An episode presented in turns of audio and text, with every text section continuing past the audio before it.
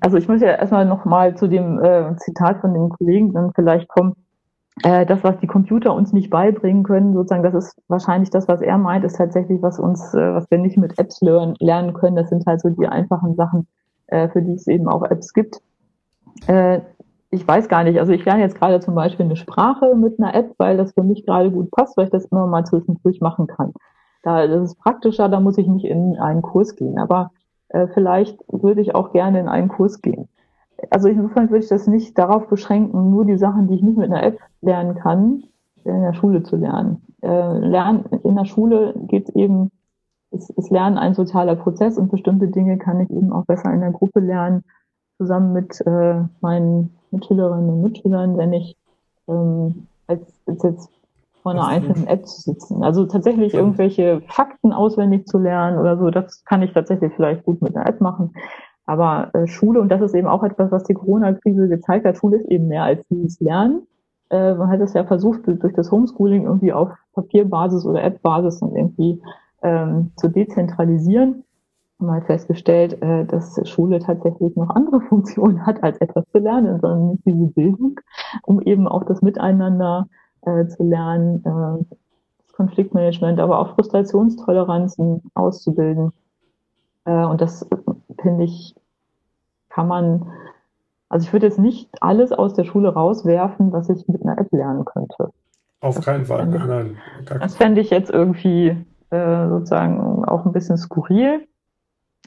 Nein, das, ähm, das konstruktivistische Lernen, das ist ja auch keine neue Erfindung. Das gibt ja auch schon ein paar Jahrzehnte so als Idee. Das stimmt. Ähm, das wird jetzt durch das Digitale vielleicht noch unterstützt. Also dass man so ein bisschen, das hat also, ich kenne hier in der Gegend eine, eine Schulpreisschule, die äh, auf Papierbasis schon sehr lange individualisiert arbeitet, ja mit jahrgangsübergreifenden Klassen arbeitet und Kinder in, wirklich gut im, in ihrem eigenen Tempo äh, einerseits äh, lernen lässt, aber auch immer wieder natürlich, jetzt machen die in den verschiedenen Klassenräumen natürlich auch vor Ort wenn man in diese Klassenräume reinkommt, dann stellt man erstmal, als ich zum ersten Mal da drin war, habe ich gedacht, wo ist denn hier vorne? Äh, weil man irgendwie gar nicht, äh, weil es eben tatsächlich auf dieses individualisiertere Arbeiten ausgerichtet ist, aber es gibt dort auch, wenn wir beim näheren Hinsehen, natürlich auch eine Tafel, es gibt äh, auch einen, einen Sitzkreis ähm, und da wechseln sich eben die Phasen ab. Und Kinder werden individuell gefördert und auch immer wieder getestet äh, bestimmten Tests, die dann auf Papierbasis in dem Fall dann durchführen. Äh, und so wird eben, äh, werden die Kinder gefördert und von, von den, zwischen den Jahrgängen ist dann halt auch viel, ähm, ja, viel Durchmischung, so dass es nicht so auffällt, wenn zum Beispiel ein Kind äh, schneller unterwegs ist oder äh, ein bisschen hinterherhängt. Und das kann man auch ohne digital machen. Also ich finde, das ist jetzt nicht so eine wahnsinnig neue Erfindung. Es ist einfach ein Schulkonzept, was man sich bei einigen Schulkreisschulen eben angucken kann. So stelle ich mir das vor. Und das, wenn das dann individuell äh, mit dem einen, die eine oder andere Sache mit dem Tablet zum Beispiel unterstützt werden kann, eben wie zum Beispiel mit dieser Anton-App, äh, wo man dann eben auch schneller Feedback kriegt, ob irgendwas richtig ist oder falsch und die Kinder irgendwelche Punkte sammeln, in dem Fall so Münzen ähm, und äh, da ganz hinterher sind und ehrgeizig, um da ähm, das dann auch immer alles richtig zu haben. Also ich habe so ein Kind, was immer alles richtig haben will dabei ähm, und das finde ich halt gut, dass eben das auch zu Feedback einzusetzen, dass die Kinder schneller Feedback kriegen und dass das nicht Feedback nicht nur von der Lehrkraft kommt. Ja. Ähm, aber ansonsten stelle ich mir das eigentlich gar nicht so viel anders aus, anders vor als jetzt. Das finde ich total gut, weil genau das, was Sie sagen, also es ist, es geht, glaube ich, eher um ein, ein unterstütztes, digital unterstützendes Lernen, anstatt zu sagen, wir machen das Analoge jetzt einfach digital. Ähm genau, also ich finde, also Schule ist ja auch ein selbstreproduzierendes System. Man muss auch realistisch sein. Die Lehrkräfte lernen ähm, sozusagen das, weiß man auch seit den 70ern im Zweifelsfall unterrichten die Lehrkräfte immer so, wie sie selber unterrichtet wurden. Deswegen versuche ich meine Lehrerfortbildung immer genau so zu gestalten, wie ich möchte, dass sie unterrichten. Das klappt nicht immer, aber äh, und das ist auch ähm, ist auch nicht sinnvoll. Die Lehrkräfte, das, das, was die machen, ist schon richtig. Also ich habe in vielen Diskussionen, äh, kommt ja auch immer so ein Lehrerbashing vor, dass die Lehrer, Lehrkräfte das alles nicht können würden und so weiter. Ja, sie können vielleicht mit den digitalen Geräten nicht aus, nicht umgehen, aber sie sind immer noch super Pädagogen. Ähm, und wenn man denen jetzt beibringen würde, ähm, die bestimmte Dinge einzusetzen sind und auch eben den entsprechenden Lehrpläne anpassen, dass sie auch über das Digitale unterrichten müssen, dann wird das schon gut gehen. Dafür muss ich nicht die Schule abreißen und es komplett äh, irgendwie dezentral machen. Ähm, das, also sozusagen diese, diese Diskussionen, braucht man überhaupt noch Schulfächer zum Beispiel, äh, die kommen auch ähm, ja nicht so sehr aus, aus der Vorstellung heraus, glaube ich, dass damit wirklich besser wird, sondern da, da frage ich mich dann auch manchmal, was da eigentlich sonst noch für Motive dahinter stecken.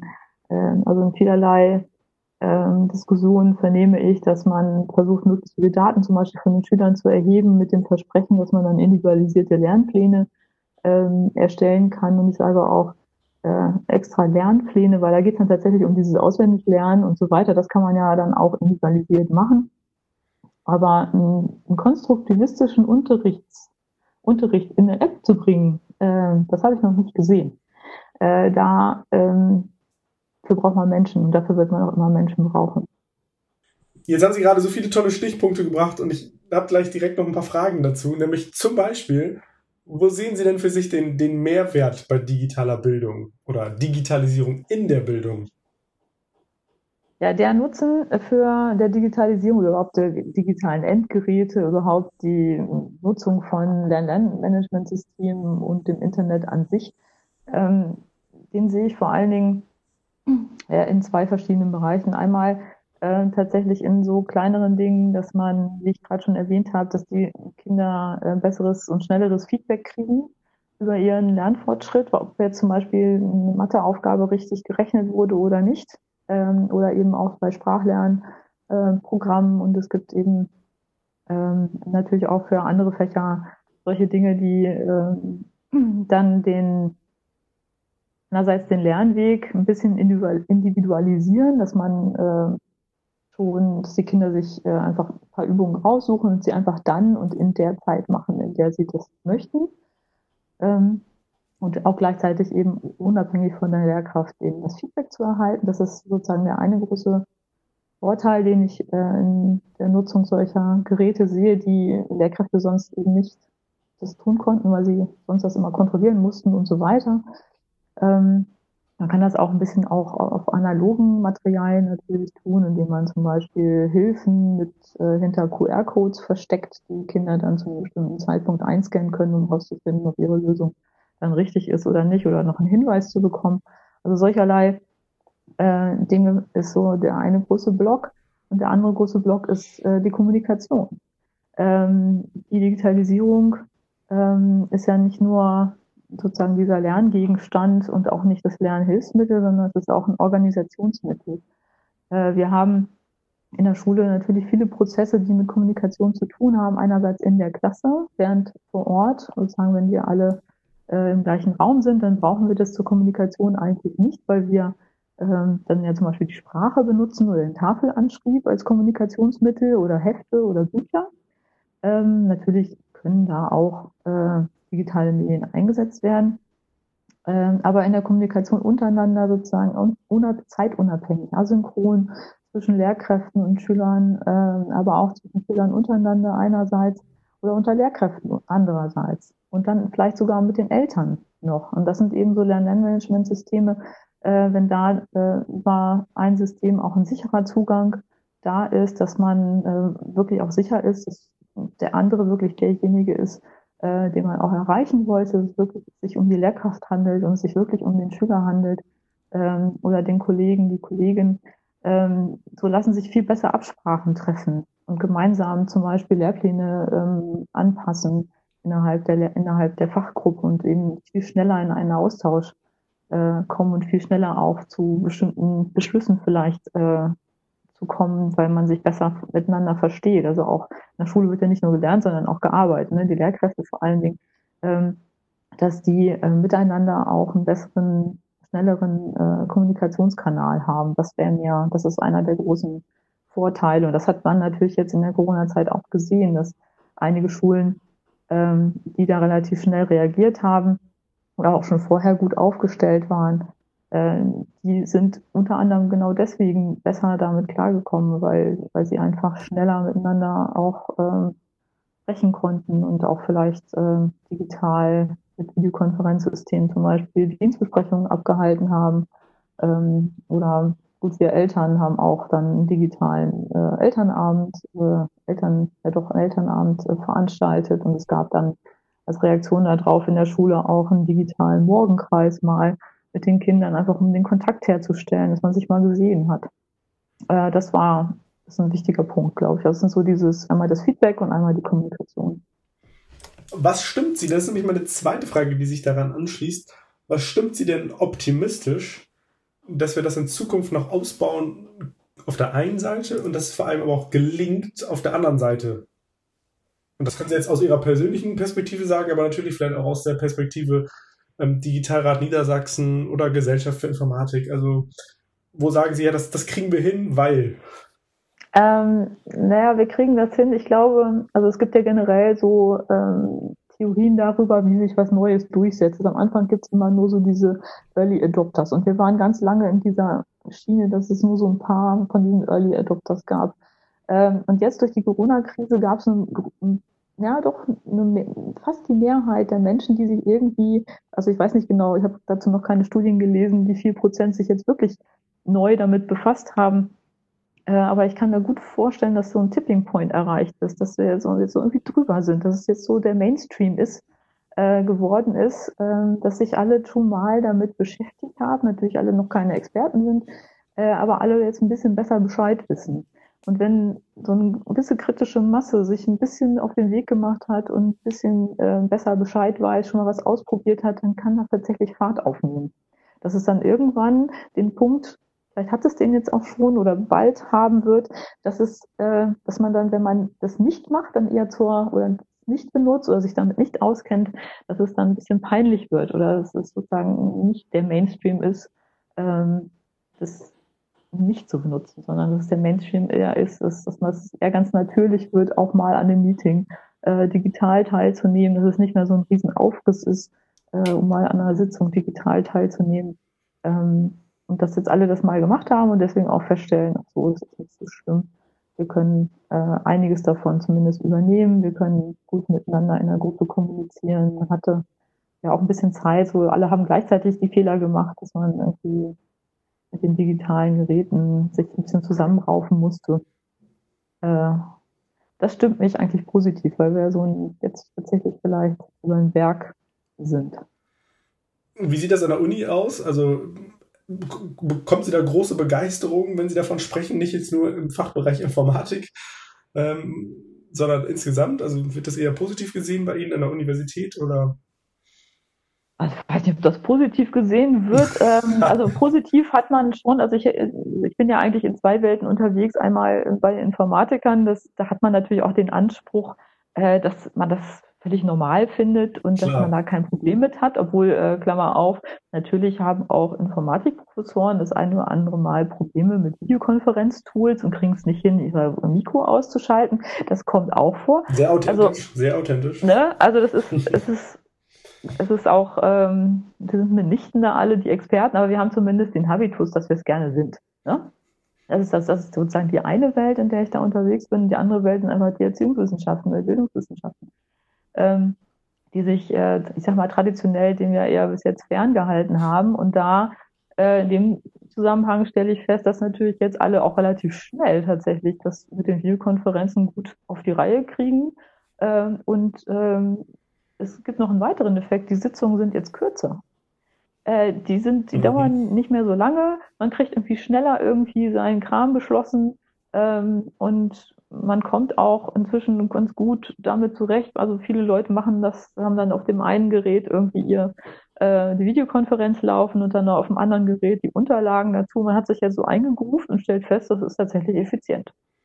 Also und in der Lehre, das kommt natürlich drauf an. Also die meisten Seminare, die auch natürlich von der Interaktion mit den Studierenden leben, äh, auch vor Ort, die funktionieren digital nicht so toll. Also das ist, da kommt auch nicht so viel, dann sind die Studis auch nicht so in der, nicht so sehr willens, ihre Kamera anzumachen ähm, ist vielleicht auch nicht so hübsch zu Hause, ne? Und hat man vielleicht auch Angst, dass das Kind irgendwie da im Zimmer mit rumtobt und das peinlich wäre, ist es nicht. Sind, die meisten haben irgendwie äh, ein unaufgeräumtes Arbeitszimmer. Das ist auch ganz sehr sympathisch, dass man das bei der Gelegenheit dann auch mal feststellt. Also man bekommt wahrscheinlich dann, nie wieder so Einblicke in die Arbeitszimmer anderer Leute. Ja, äh, ich hatte, äh, ja, es, es läuft eine Katze über die Tastatur oder ähm, ein Freund von uns hatte dann auch mal irgendwie sein ein Huhn äh, irgendwie in einer Konferenz mit irgendwie mal gezeigt. Also er hat draußen Hühner und dann hat er mal eins mitgebracht. äh, oder weiß nicht, ein Kollege oder ein Mitarbeiter hatte irgendwie gerade ein kleines Kind und dann ist irgendwie das Neugeborene da in der Kamera. Ja, wieso nicht? Also äh, man ist auch menschlicher geworden zum Teil. Also in gewisser Weise, äh, sozusagen, weil man eben tatsächlich einen wortwörtlichen Einblick hat äh, hat man auch da eine gewisse, das auch genutzt, um Nähe herzustellen, die man ja sonst nicht hat. Sonst hat man ja vielleicht auf dem Flur mal ein Kaffeegespräch geführt. Das fällt jetzt weg und dann ähm, ist es halt ganz schön, dass man auch mal die Kamera einschaltet und vielleicht auch irgendwas Obskures irgendwie dabei passiert. Selten, aber ist dann immer ganz schön. Ja, damit schlagen wir eigentlich auch so ein bisschen die Schleife vom Anfang, wo wir, wo Sie ja auch gesagt haben, dass wenn man manchmal so jetzt gerade in den letzten Wochen, Monaten in Anführungsstrichen gezwungen ist oder die Zeit hat, Dinge zu tun, dann merkt, das klappt dann doch ganz gut. Ja, sehr schön. Vielleicht deswegen zum, zum Abschluss die Frage als kleinen Ausblick, wenn wir so einen Blick in das Jahr 2030 werfen, also zehn Jahre von heute ungefähr. Was würden Sie sagen? Wie sieht Lernen, wie sieht digitale Bildung oder wie sieht Bildung allgemein dann aus?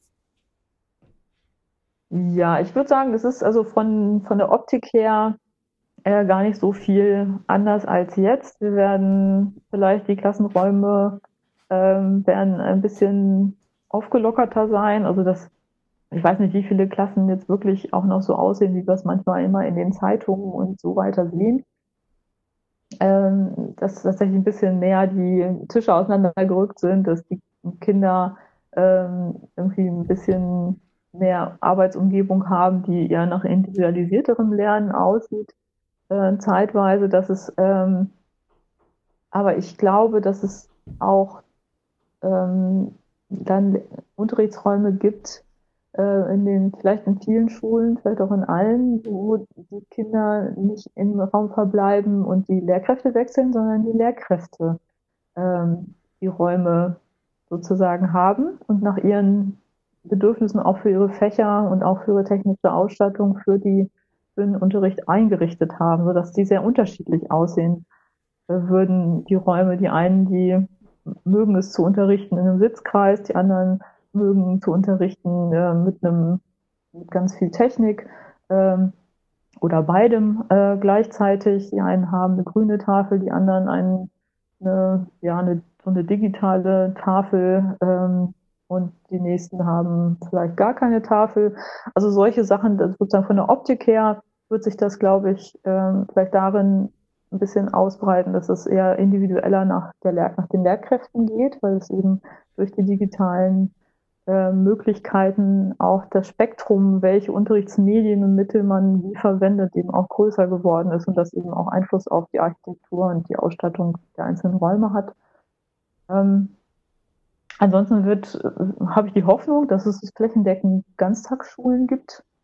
Äh, das hoffe ich bei der Gelegenheit, dass man eben auch die Zeit, dass man den, den Unterricht entzerren kann, eben genau auf diese, äh, auf den ganzen Tag, dass sich das verteilt, dass man das nicht so morgens wird irgendwie Druck betankt und abends wird, nachmittags wird zu Hause nachgearbeitet. Ähm, das ist, dass, man, dass das sozusagen nicht mehr stattfindet, sondern dass wir ein Ganztagskonzept haben, was wirklich auch dann für alle Kinder ist Vielleicht ist man auch zu der Einsicht gekommen, dass eben dieses ähm, so früh, nämlich dann zur vierten, also zwischen vierter und fünfter Klasse, die Kinder zu trennen, äh, keine gute Idee ist. Vielleicht hätte man, kommt man irgendwann zu der Einsicht, dass wenn man dieses individualisierte Lernen durchzieht, dann muss man das auch gar nicht mehr tun. Dann kann man äh, die Kinder ähm, in ihrem sozialen Gefüge bis zur neunten Klasse zum Beispiel vielleicht zusammenlassen. Das ist so meine Hoffnung. äh, und vor allen Dingen mit der Ganztagsschule nicht nur dafür sorgen, dass die Kinder Eltern unabhängiger lernen in, und eben auch in der Selbstverantwortung lernen, sondern dass dadurch auch die Eltern entlastet werden und endlich auch eine vernünftige Gleichberechtigung stattfindet.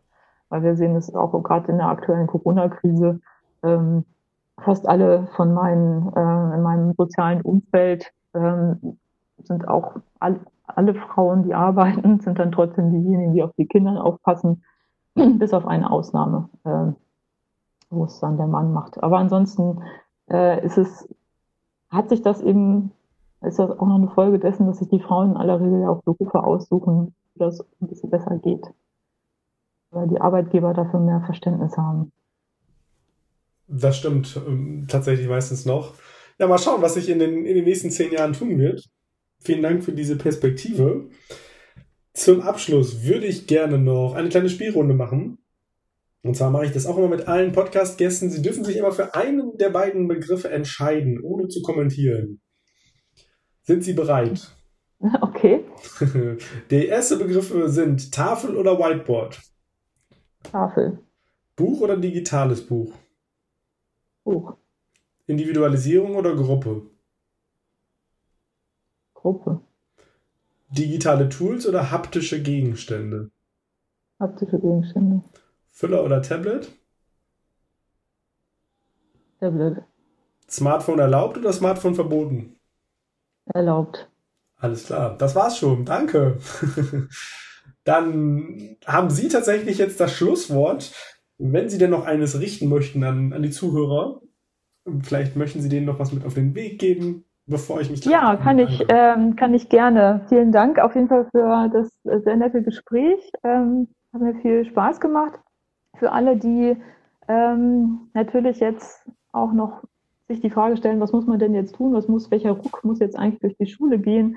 Äh, kann ich noch auf ähm, ein Pamphlet, was ich mitverfasst habe, was äh, die Gesellschaft für Informatik mit vielen anderen Verbänden, in erster Linie der Bitkom, aber auch noch vielen, vielen anderen Verbänden zusammen äh, veröffentlicht und gezeichnet hat. Das ist die offensive digitale Schultransformation äh, www.odix.de also die, ich packe den Link ähm, unten mit rein in die Top. Genau. Da sind, da finden Sie sieben, ähm, sieben Handlungsempfehlungen, äh, was jetzt eigentlich passieren muss, damit wir den Schwung mitnehmen. Und eine Handlungsempfehlung möchte ich noch am Ende betonen, das ist, sind die Arbeitsmittel für die Lehrkräfte. Äh, darüber haben wir heute doch nicht gesprochen. Äh, das nicht sozusagen, wenn man sich fragt, woran hakt es denn? Das hängt, hakt nicht nur an der Ausbildung der Lehrkräfte, sondern auch, auch an der Tatsache, dass äh, immer noch die Lehrkräfte bis heute keine Dienstgeräte haben und äh, man dann auch gar nicht verlangen kann, dass sie damit auch im Unterricht vernünftig arbeiten. Das, äh, darauf möchte ich nur kurz hinweisen. Ähm, und wer das lesen möchte, das sind so vier Seiten, äh, kann sich das zu Gemüte führen. Haben Sie vielen Dank. Ein super wertvoller Hinweis. Lege ich natürlich in die Podcast-Beschreibung mit rein. Und ansonsten bleibt mir zu sagen, ganz, ganz vielen Dank, Frau Dietem, für das tolle Gespräch, für Ihre ja, tollen Vergleiche vor allen Dingen, finde ich, die das sehr nahbar gemacht haben, das Thema. Und ich finde einfach, es kam in dem ganzen Gespräch immer wieder dieser Optimismus heraus. Und ich finde, der ist auch total notwendig, um eben positiv auf das Ganze zu schauen und zu sagen, ja, das kriegen wir irgendwie hin, weil wir sind schon auf ganz vielen Bereichen, in ganz vielen Bereichen gut dabei. Also vielen, vielen Dank. Und alles Gute bei der digitalen Lehre, dann jetzt im Wintersemester. Und ähm, ja, mal schauen, wie sich das in zehn Jahren alles darstellt, so wie Sie es gesagt haben. Alles Gute für Sie.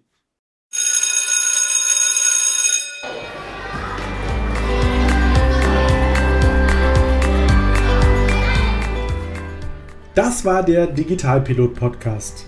Weitere Infos findest du übrigens auch unter www www.mediencoaching.nrw und auf meiner Facebook-Seite. Nutzt du selbst gerne ein cooles digitales Tool und möchtest deine Erfahrungen hier im Podcast teilen? Dann schreibe mir doch einfach eine E-Mail an post.mediencoaching.nrw. Brauchst du noch ein paar Ideen für deinen digitalen Unterricht? Dann bestell dir jetzt mein Buch Toolkit Digitale Unterrichtsmedien. 60 Tools für gelungenen digitalen Unterricht über meine Website oder den Buchhandel. Also, bis bald!